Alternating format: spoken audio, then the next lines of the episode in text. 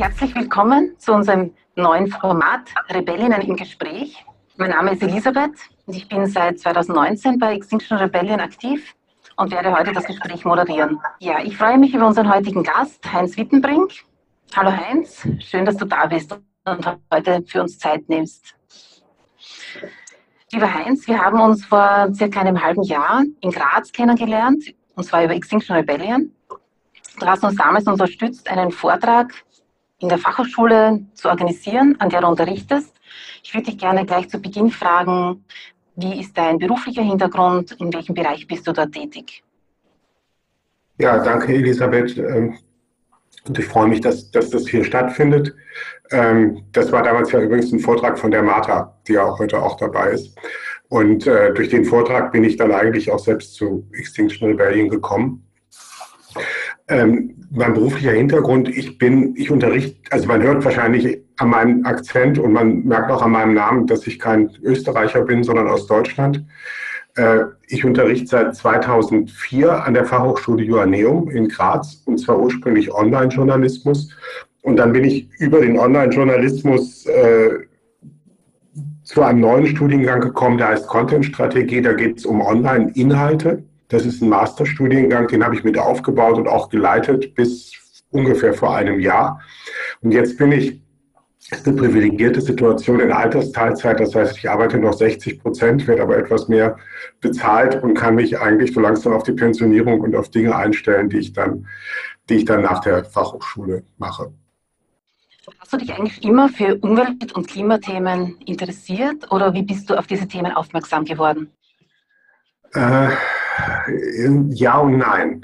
Also ich habe ich hab mich als Kind eigentlich für Biologie interessiert und für Tiere und damals dadurch auch schon in den 60er Jahren, das ist also schon sehr lange her, ein bisschen mitbekommen über ökologische Probleme und viele von den Problemen, mit denen wir heute zu tun haben, waren damals ja auch schon bekannt. Und ich habe das dann immer, äh, ich habe mich immer dafür interessiert, aber ich kann nicht sagen, dass ich da, dass ich da sehr engagiert war. Ich bin dann eher in eine ganz andere Richtung gegangen und äh, habe noch so die Ausläufer der, acht, nach der 68er-Bewegung mitbekommen. Also ich war so als Schüler eher, eher links dann bei den Jusos, äh, äh, also immer so im, im, im linken Spektrum eine Zeit und nachher eine Zeit, bevor ich auf der Fachhochschule war, als Betriebsrat übrigens auch, aber nie eigentlich richtig, richtig ökologisch. Und ich bin, die Themen haben mich interessiert. Ich habe auch solche Bücher gelesen. Vielleicht kennen das noch einige. In Deutschland war man sehr bekannt von Rudolf Barrow, die Alternative. André Gortz hat mich auch interessiert. Das war einer der ersten Leute, die über, über Postwachstum äh, und Degrowth gesprochen haben. Aber wenn ich ehrlich bin, und das bedauere ich auch, habe ich das nie so ganz ernst genommen. Und äh, richtig sozusagen als Hauptthema bewusst geworden ist mir das wirklich erst vor zwei bis drei Jahren und auch in Verbindung damit, dass, ähm, wie soll ich sagen, dass, dass mich zunehmend das, was ich vorher beruflich gemacht habe, dass ich das anders gesehen habe, weil das eine Geschichte ist, die sehr stark mit Wachstum und Wirtschaftswachstum verbunden ist. Hm, du hast uns auch angekündigt, dass du einen Blog schreibst. Das ist aber schon seit 2002 der Fall. Was äh, schreibst du dort? Welche Themen kann man dort lesen? Und gibt es da auch das Thema Klima, das dort, wo du ja. darüber Gedanken schreibst? Ja, äh, ähm, also äh, äh, das ist ein Blog, das äh, im Grunde ist das eine persönliche Geschichte, also Personal Publishing. Ich schreibe da eigentlich drin, was mich interessiert und ich schreibe es auch für Leute, die sich sozusagen eher, da, mit denen ich persönlich eher in Verbindung bin und ähm, äh, ich halt, halte da auch vieles fest und formuliere das auch, dass ich dann später zurückkomme. So gesehen, das heißt Lost and Found, also Fundbüro, weil es nicht ein ganz festes Thema hat und das verändert sich vieles. Aber seit einiger Zeit, also seit ich mich für diese Themen interessiere, schreibe ich da natürlich auch einiges über das Klima, über Ökologie und auch einiges über Extinction Rebellion äh, und versuche es also eigentlich zu reflektieren, was, was mir so begegnet. Also ich habe einen, einen Tag, das heißt Klimanotstand, ähm, darüber findet man das am ehesten raus. Und ähm, ich brauche das. Also ich brauche das einfach für mich persönlich, äh, Dinge, Dinge sozusagen darzustellen, um sie mir auch klarer zu machen.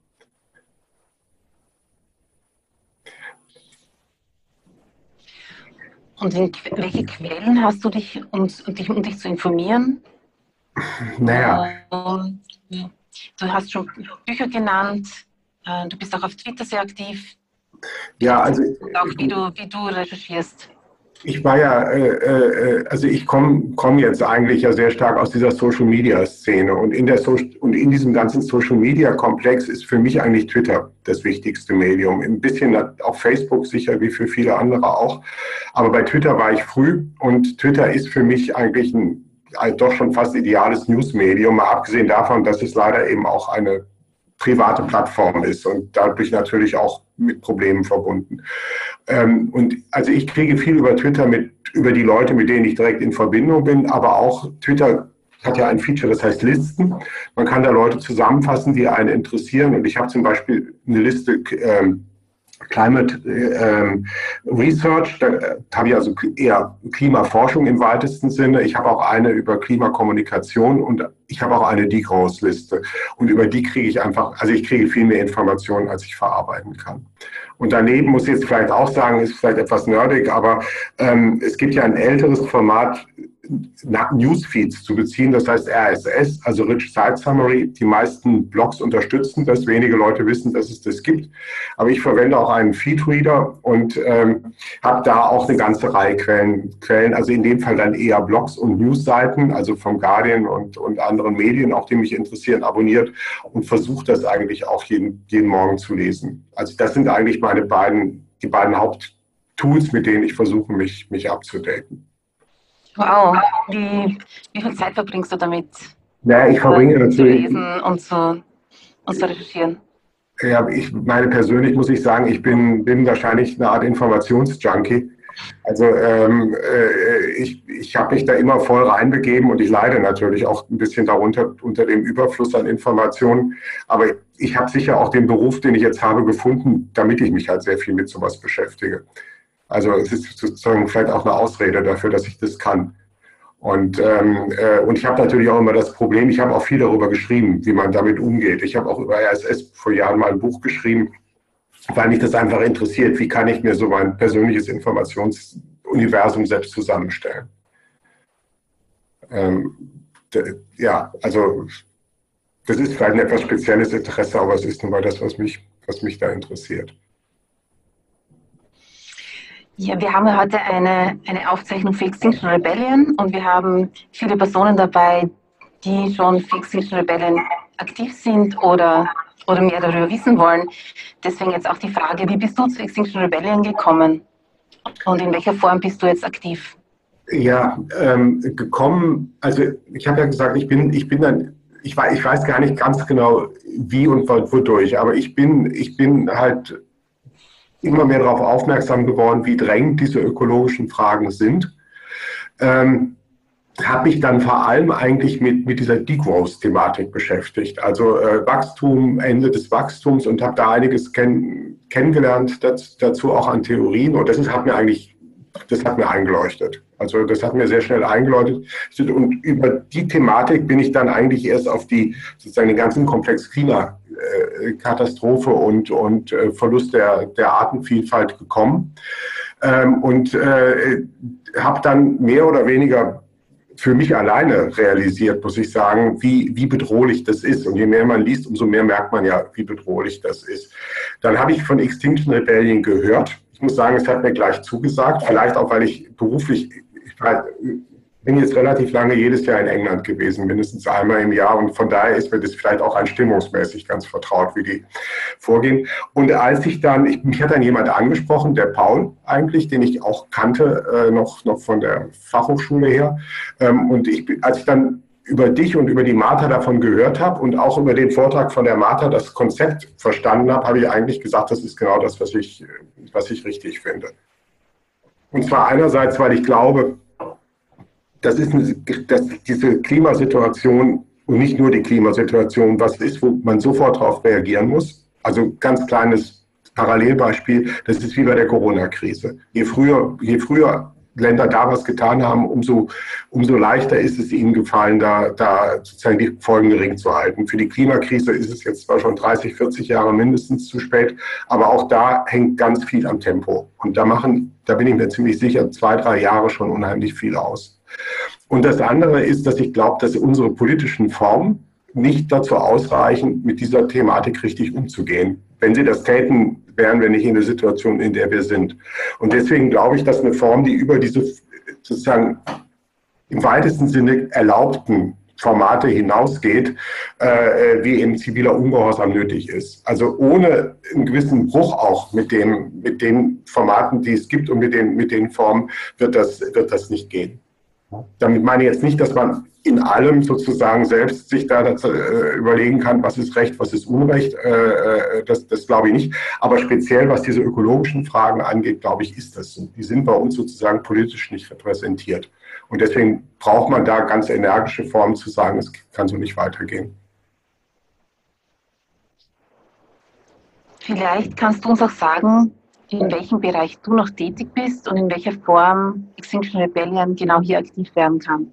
Ja, gut, ich bin, ich bin jetzt, äh, ich bin ja auch noch nicht so lange dabei. Also ich, ich habe bei der Rebellion Week mitgemacht, aber mich nicht festnehmen lassen. Damals bewundere aber die Leute, die das getan haben. Ähm, habe auch äh, ein, zweimal bei Blockaden hier in Graz schon teilgenommen. Ansonsten tue ich das, was, was mir wahrscheinlich eher liegt. Also ich bin, es gibt ja eine Talkgruppe und eine Social Media Gruppe und eine Media and Messaging Gruppe auf Bundesebene. Da bin ich, da bin ich drin. Und äh, in, in Graz auch etwas. Also ich mache ähnliche Dinge wie bei anderen, bei anderen Themen auch. Und ich versuche so etwas äh, auch, auch, wie soll ich sagen, also ich habe auch schon ein paar Mal jetzt selbst Talks halten können. Ich, ich versucht, das auch ein bisschen zu systematisieren, was wir da haben und so ein bisschen bibliothekarisch, bibliografisch auch aufzuarbeiten und hoffe, dass das irgendwann auch für andere was bringt. Ich würde gerne noch was Persönliches fragen. Du beschäftigst dich viel mit diesen Themen, die nicht immer sehr leicht zu verdauen sind, die nicht immer ein, ein positives Bild auf die Zukunft ähm, uns, äh, uns geben. Wie, wie gehst du mit mit diesen Herausforderungen um? Wo sind deine, wo sind deine Hoffnungen und wo sind vielleicht auch deine, deine Hürden und Schwierigkeiten, die, die dir dabei begegnen? Ich finde, das, ist ganz schwer zu sagen. Also auf, auf, auf einer bestimmten Ebene sehe ich das als eine große Tragödie und, und leide da auch drunter. Also äh, das, das ist einfach ein, da geht was Unwiederbringliches verloren im Großen und im, im Kleinen. Und ich glaube, das ist auch ein Gefühl, das, das Extinction Rebellion ja trägt. Und diese, sozusagen dieser bisschen tragische, äh, tra diese tragische Haltung, die, von der komme ich da auch nicht, nicht weg. Ähm, äh, wir haben ja gestern das von der Gail Bradbrook äh, das, das Interview gehört und das hat mich sehr beeindruckt, wo sie gesagt hat, auch wenn was zu Ende geht, dann geht man nicht einfach weg. Dann bleibt man doch dabei. Also das, das ist für mich schon ein wichtiger Punkt. Und ähm, auf der anderen Seite bin ich wahrscheinlich im, im, Grunde ziemlich optimistisch, sonst würde ich mich nicht engagieren. Also ich gebe die Hoffnung, ich gehe nicht davon aus, dass alles schon gelaufen ist. Das glaube ich ist auch wissenschaftlich nicht korrekt. Also ich glaube, man kann schon auch, man kann schon auch sehr viel tun. Und persönlich denke ich, also äh, ich, ich, ich, wie soll ich das sagen? Ich meditiere seit einigen Jahren auch. Und äh, vielleicht hängt das auch damit, ist das auch eine der Sachen, die mich dazu Extinction Rebellion geführt haben. Und ich versuche halt, da muss ich jetzt nochmal auf die Gail Breitbrook zurückkommen, die ja auch gesagt hat, äh, Attachment vermeiden. Und es gibt da ja den Grundsatz, äh, sich möglichst von zu sehr anhaften und auch von Aversion zu, zu lösen, aber dabei nicht gleichgültig zu werden. Und darum bemühe ich mich eigentlich. Ja, schön. Das ist, ähm, sehr schön zu hören wie du damit umgehst. Es hören jetzt auch heute viele zu. Ähm, hast du noch abschließend für diesen ersten Teil eine Botschaft, die du gerne mitgeben würdest? Was könntest du Personen sagen, die jetzt ähm, noch nicht aktiv sind oder gerade XR kennenlernen wollen oder schon bei XA sind? Was, was ist deine Botschaft an, an die Menschen?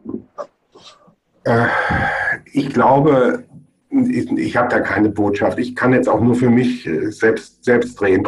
Was ich glaube, ist, dass es wichtig ist, auch, auch in Zukunft bei XR, dass man nicht nur als Gesamtgruppe was tut, sondern dass man auch in dem Bereich, in dem man tätig ist, überlegt, was kann ich ändern. Das ist bei mir die Fachhochschule und, und dieses Thema der Content-Strategie. Und ich glaube, dass man sozusagen die Revolte dahin tragen muss. Ich weiß nicht, das geht für viele Leute vielleicht nicht, aber in einigen Berufen, Branchen geht das. Bei Amazon haben auch die Leute revoltiert. Und da sehe, da sehe ich für mich jetzt noch eine, eine weitere Möglichkeit über das, was wir bisher getan haben. Also ich, ich halte das, das, das halte ich für wichtig. Wir können uns nicht darauf verlassen, dass irgendwann mal 100.000 Leute in der Hauptstadt Stadt aktiv werden und die Regierung blockieren. Das, das alleine wird, wird nicht reichen und da, dazu wird es auch alleine nicht kommen, sondern muss, müssen an vielen Stellen arbeitsmäßig auch lokal was tun. Das, das, das wäre sozusagen meine, meine Botschaft. Vielen Dank, vielen Dank, Heinz, für, für diese, diesen Einblick in deine Arbeit und in dein Leben, deine Einstellungen. Ich würde jetzt an dem Punkt gerne alle Zuhörerinnen einladen, Fragen zu stellen, gerne im Chat oder auch mit Handzeichen. Ja, Lili? Hallo. Ich würde gerne von dir wissen, ähm, was genau der Auslöser war, dass aus dem Verdrängen und ähm, aussteigen hast können. Also du hast gesagt, du hast die ökologische Krise erst ähm, vor, vor zwei Jahren so richtig ernst genommen. Ähm, und ich glaube, sie war ja eigentlich schon länger da. Und ich glaube, das ist das, was was eigentlich das große Problem ist, dass eigentlich äh, viele schon lange, lange spüren und, und versuchen es auszublenden und nicht ganz so ernst nehmen, wie sie halt äh, sein, nicht, äh, ja, wie es sein sollte. Ja, danke. Danke für die Frage, Lilly. Ich, ähm, ich weiß es nicht, ich kann es selbst nicht so genau sagen. Ich habe, äh, was ich merke, es hat, hängt vielleicht damit zusammen, dass ich um die Zeit auch angefangen habe zu überlegen, wie steige ich aus meinem Beruf aus. Ich habe das aber nicht, ich bin aber nicht aus dem Beruf ausgestiegen, um bei Extinction Rebellion aktiv zu werden, sondern eigentlich um ganz andere Dinge zu machen, zu schreiben und ans Meer zu fahren und solche Dinge. Aber in dem Moment, wo diese berufliche Spannung nachgelassen hat und ich mir auch nicht mehr überlegt habe, sozusagen, was ist der nächste Karriereschritt und was, welche Projekte mache ich dann auch alle an der FH, ähm, äh, habe ich sozusagen die Offenheit gehabt, mich mit diesen Themen zu beschäftigen, geistig. Also ich hoffe, es hört sich jetzt nicht zu hochgestochen an. Und also ich war sozusagen, bin sozusagen ein bisschen aus dieser Mühle rausge, rausgerutscht. Und, ähm, und ich merke, das merke ich jetzt im Gespräch mit Kollegen und mit anderen Leuten in dieser Social Media, New Economy äh, Szene, mit der ich sonst zu tun habe, solange man da drin ist, ist es ungeheuer schwer, sich dafür zu öffnen, dass es da was draußen gibt und dass, dieses Ganze, dass das Ganze bedroht ist und vielleicht auch sogar umgekehrt einfach sehr gefährlich ist für die, für die Welt. Und ich merke bei Leuten, äh, bei, bei wirklich ernstzunehmenden, intelligenten Leuten, dass die, was das Klima angeht, oft vollkommen fantastische Vorstellungen haben und auch für Klimaskeptiker zum Beispiel enorm anfällig sind. Einfach aus Wunschdenken raus. So wie jetzt der Johnson mit Wunschdenken auf, auf, auf, auf äh, das Coronavirus äh, reagiert hat. Ähm, äh, und und ich, ich kann nur sagen aus meiner eigenen Erfahrung, es ist, es ist sehr, sehr schwer da rauszukommen. Und ähm, das, das ist nicht leicht, man darf das nicht unterschätzen. Entschuldigung, wenn ich das noch sagen kann. Ich bin, ich bin in einer, ich weiß das schon, ich bin in einer ganz privilegierten Situation, weil ich werde eigentlich dafür bezahlt, dass ich mich mit solchen Inhalten beschäftige. Und ich habe lange gebraucht und ich, äh, ich habe lange gebraucht, um auch sozusagen durch Lektüre, äh, Kontakte und sowas da eine andere Perspektive zu kriegen. man darf nicht unter, man muss auch davon ausgehen, dass das für viele Menschen ziemlich schwierig ist. Gibt es weitere Fragen? So stelle ich weiter Fragen. Es beschäftigt ja viele Menschen, was jetzt durch diese Corona-Krise sich verändert. Und das Leben hat sich für viele Menschen verändert. Es verändert sich für die Wirtschaft. Es verändert sich politisch. Was ist deine, wie ist deine Sichtweise dazu? Was, was glaubst du, was auf uns zukommt und ähm, was die Aufgabe für Extinction Rebellion in der nächsten Zeit ist? Äh, gut, das ist, das ist natürlich eine komplexe äh, Geschichte. Ich glaube, man kann auch nicht absehen, was, zu was das wirklich führt. Es, äh, vermutlich führt es zu viel, wird es viel mehr Folgen haben, als wir jetzt erwarten, weil es einfach einen, einen riesigen Wirtschaftseinbruch gibt. Und wir sehen jetzt schon, dass in Amerika offenbar der Einbruch härter ist als hier. Kann auch, man kann auch gar nicht absehen, sehen, zu was es dann kommt.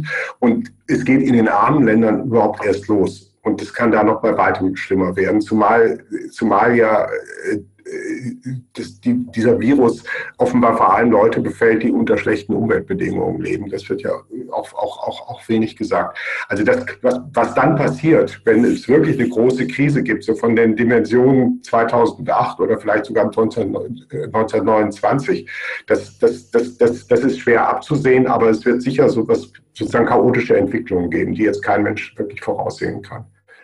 Und ich glaube, dass wir sagen, müssen auf der einen Seite, man sieht daran sehr, sehr gut, wie wichtig es ist, sich auf sozusagen die Wissenschaft ernst zu nehmen und Fakten ernst zu nehmen. Das das ist das, was man auf einer ganz allgemeinen Ebene sagen kann. Die Länder, die das sofort getan haben, wie, wie, wie äh, Taiwan und Singapur, also ganz unabhängig vom System, sind damit am besten fertig geworden. Ähm, äh, man sieht auch, dass diese Wachstumswirtschaft, wenn man das so will, oder dieses neoliberale System oder äh, äh, überhaupt nicht resilient ist, also überhaupt nicht dazu in der Lage ist, mit solchen Krisen umzugehen. Und das allen, äh, wir haben es ja eben gehört, in Innsbruck soll jetzt der Flughafenbau äh, vorgezogen werden, dass alle die einzige Gegenreaktion ist eigentlich mehr Wachstum und schnelleres Wachstum, weil das Ganze ohne Wachstum schlicht aus vielen Gründen überhaupt nicht funktioniert. Und das kann, das, das kann nicht auf Dauer funktionieren. Und daraufhin müssen wir aufmerksam machen. Und dann, glaube ich, müssen wir ganz konkret sagen, da wo jetzt versucht wird, noch hinter das zurückzugehen, was zu erreicht wird, muss man, muss man sehr deutlich reagieren. Also zum Beispiel, wenn gesagt wird, in der Luftfahrt, und das wird gerade gesagt, müssen die Standards gesenkt werden, die Dekarbonisierung soll noch langsamer äh, vollzogen werden als jetzt. Da setzt ja die JATA dafür ein. Ähm, da müssen wir, glaube ich, ziemlich energisch was machen. Und ich glaube auch gegen Firmen aktiv werden. Noch jemand eine Frage? Thomas, ja? Bitte. Äh, momentan werden ja Milliardenpakete geschnürt von, von Staaten zur Bekämpfung ähm, des Coronavirus und auch um die Wirtschaft zu retten. Ähm, wie siehst du die Lage?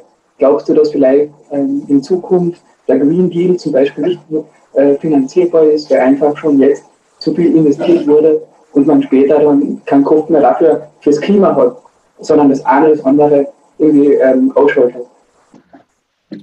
Ja, danke. Da, ich glaube, ähm, soweit wie ich, wie ich das jetzt sehe, ich habe gerade, ich habe gerade eine ganz interessante Studie gelesen, und zwar von, von Ökonomen aus Pisa.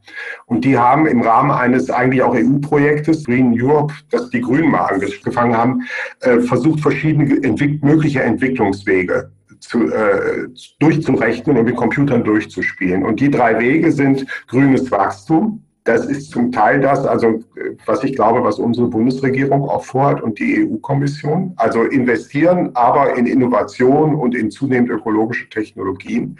Das Zweite ist im weitesten Sinne dieser, dieser Green New Deal im Sinne von Bernie Sanders, also äh, äh, auch grünes Wachstum, aber verbunden mit sehr viel sozialem Ausgleich. Das haben sie auch durchgerechnet, wozu das führt. Und das Dritte ist Decos, weniger Konsum, weniger, ähm, weniger, äh, weniger Außenhandel vor, äh, vor allem.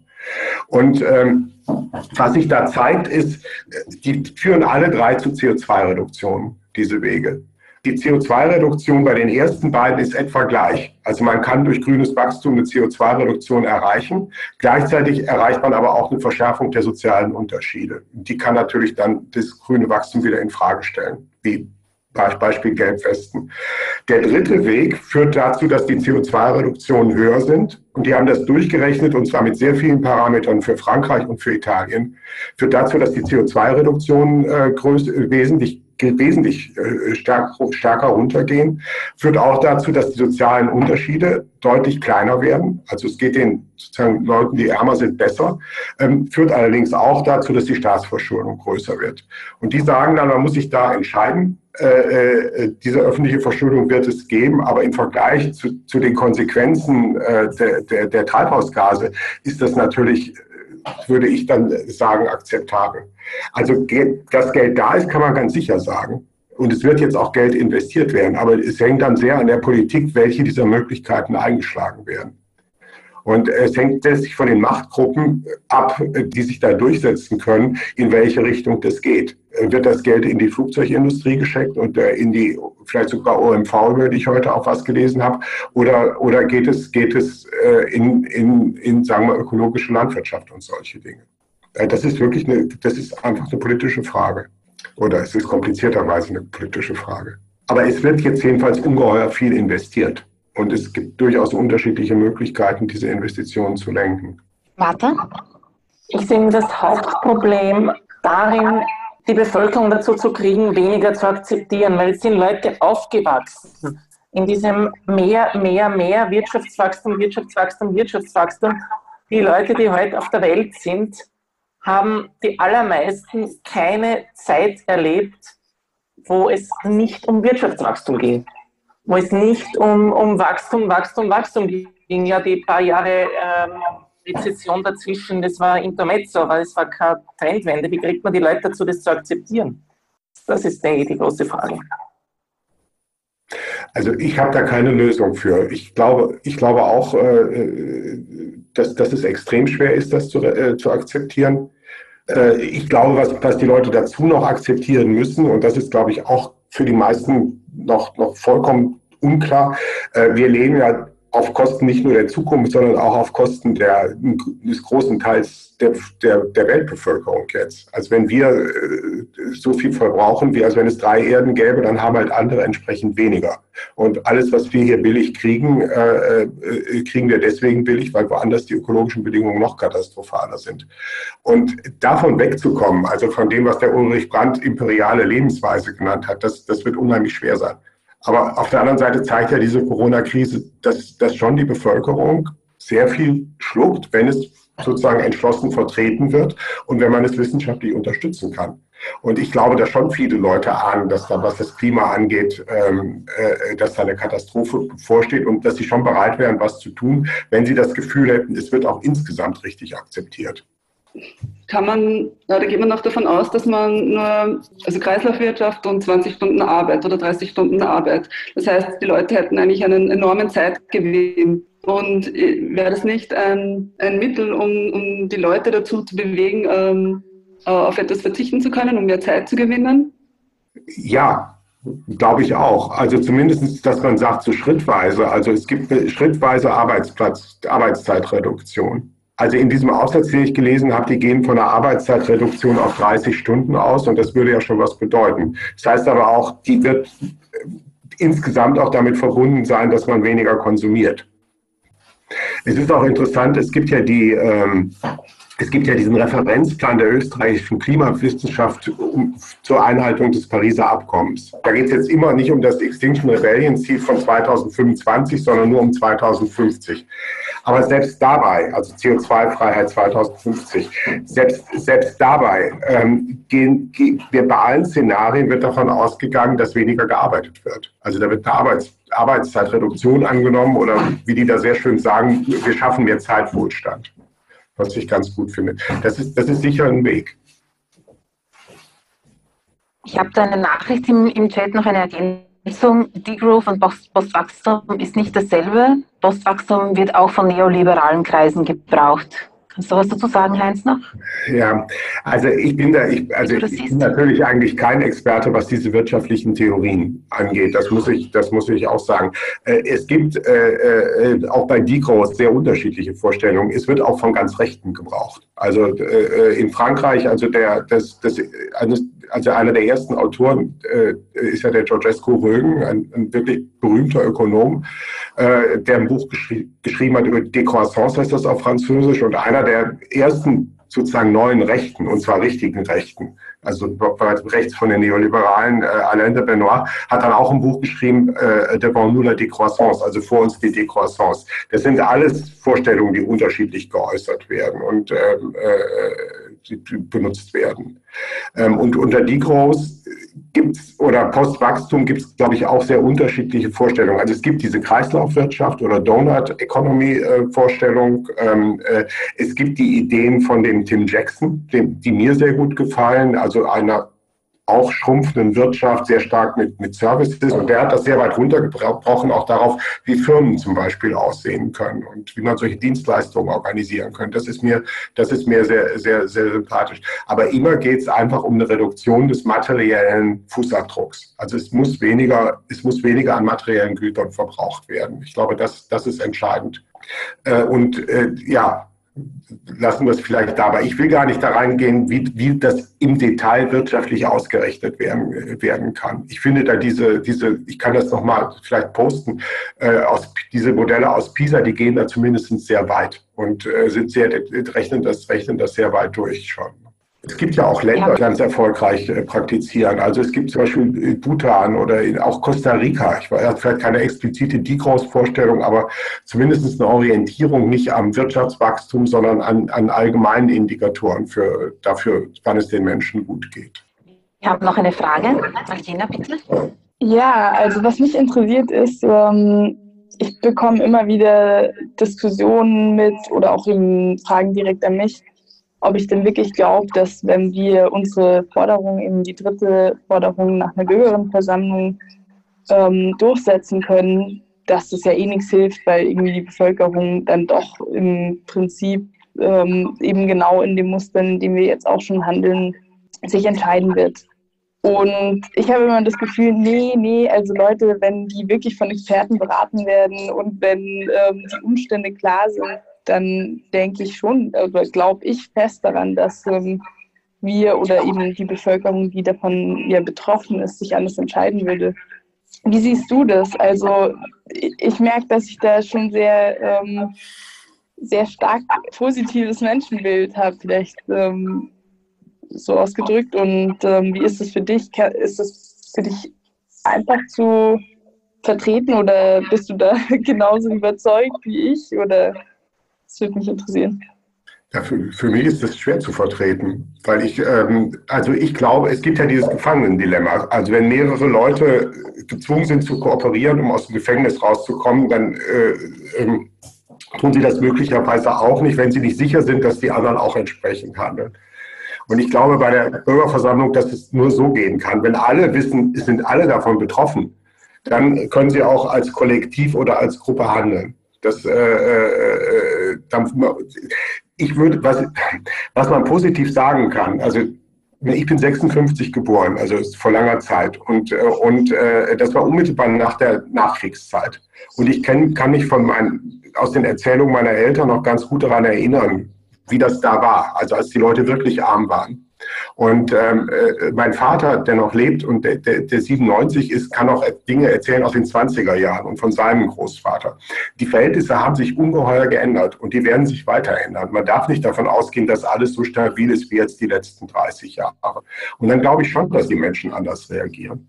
Und meine Hoffnung, ehrlich gesagt, das ist vielleicht jetzt eine wirkliche Hoffnung, aber ich habe da auch ein positives Menschenbild. Wir dürfen jetzt nicht von uns ausgehen. Ich meine, wir sind in Europa nicht mehr im Mittelpunkt der Welt wir müssen eigentlich überlegen, was machen denn die Menschen in Indien und China? In Indien die Leute werden Hunderte von Millionen direkt bedroht von der globalen Erwärmung. Und dass die sehenden Auges ins Unglück rennen, das glaube ich nicht. Ich glaube auch nicht in China, trotz allem, was die chinesische Regierung am Blödsinn produziert und an, an, an Kohlekraftwerken und so weiter.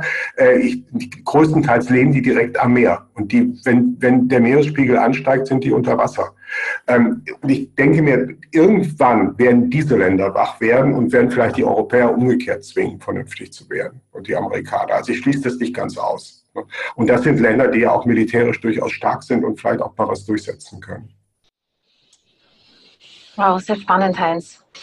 Ich würde gerne am Ende, wir sind bald am Ende unserer, unserer Sendung, und ich würde gerne noch einmal den, den Bogen zurückspannen zu Extinction Rebellion in Österreich und würde dich gerne noch fragen, wie deine Arbeit hier aussieht, in welchen Bereichen du tätig bist und ob du vielleicht auch den einen oder anderen Zuhörer, Zuhörerin motivieren kannst, äh, wo mitzumachen und wie das möglich ist. Naja, was ich, was, ich, was ich jetzt sagen kann von den Gruppen, in denen ich bin, erstmal, es werden Leute für unterschiedlichste Dinge gebraucht. Erstmal. Also äh, es gibt, gibt jetzt im Bereich Social Media, Talks, Organisation, Regeneration, das ist ja ein groß wichtiges Thema ist. Ähm, es, gibt, es gibt ganz viel Bedarf nach Leuten, die sich einbringen wollen und man kann sich ganz unterschiedlich einbringen. Man kann das für eine Stunde oder 20 Stunden die Woche machen. Das ist sehr unterschiedlich. Was ich jetzt wirklich sagen muss, äh, die Leute, die ich kennengelernt habe, sind irgendwie alle toll. Also es macht eigentlich Spaß, sich da, da zu engagieren und mit Leuten zusammenzuarbeiten. Und gerade in dieser Situation, ich meine, du hast mich eben gefragt, wie ich damit fertig werde. Extinction Rebellion ist natürlich ein Weg, damit fertig zu werden und sich zu überlegen, also äh, wenn ich gemeinsam so einer Situation ausgesetzt bin, ähm, äh, kann, ich das, kann ich das anders verarbeiten und vielleicht leichter verarbeiten und finde dann auch da in, in der Kommunikation mit den Leuten was. Also das, das, das kann man sicher, sicher sagen. Und man bildet sich auch weiter, man lernt einfach viel ich zum Beispiel lese, gerade im Chat einen Hinweis auf ein neues Buch über Postwachstum. Ähm, äh, äh, also es gibt, es gibt sehr, sehr viele Möglichkeiten, was konkret zu tun. Und wir haben ja in den Gruppen jetzt gerade beschlossen, auch sowas wie Stellenausschreibungen zu machen, als wirklich zu sagen, ganz gezielt, wir brauchen Leute. Wir brauchen zum Beispiel Experten für bestimmte Themen, die groß wäre, so ein Thema. Das ist ganz wichtig. Wir brauchen Leute, die Social-Media-Kanäle füllen. Das ist auch ein ganz wichtiges Thema. Und wir brauchen Leute, die in Cafés und Veranstaltungen äh, da sind und Leuten Fragen beantworten können, die, die, die neu dazukommen. Und was wir auch brauchen, sind Leute, die kreative Aktionen überlegen. Das ist jetzt vielleicht nicht so meine Stärke, aber die Stärke von Extinction Rebellion ist ja Dinge zu machen, die auch verkörpern, was wir wollen und das auch visualisieren oder mit Sound und wie auch immer auch künstlerisch äh, umsetzen können. Das ist auch was, was enorm wichtig ist. Also es gibt wirklich sehr, sehr, sehr, sehr viel. Es macht Freude, sich das mal anzuschauen und mitzumachen. Und ich möchte euch gerne alle dazu einladen, unsere Website zu besuchen xrebellion.at. Dort findet man auch die weiteren Links auf unsere ganzen Social Media Kanäle und auch unsere E-Mail-Adresse möchte ich noch nennen, info at xrebellion.at. Wir freuen uns auf alle Menschen, die die Lust haben, sich bei uns zu beteiligen und mitzumachen. Ich möchte mich an dieser Stelle sehr herzlich bedanken für, für das sehr inspirierende und schöne Gespräch und äh, möchte diese Sendung hier mal beenden.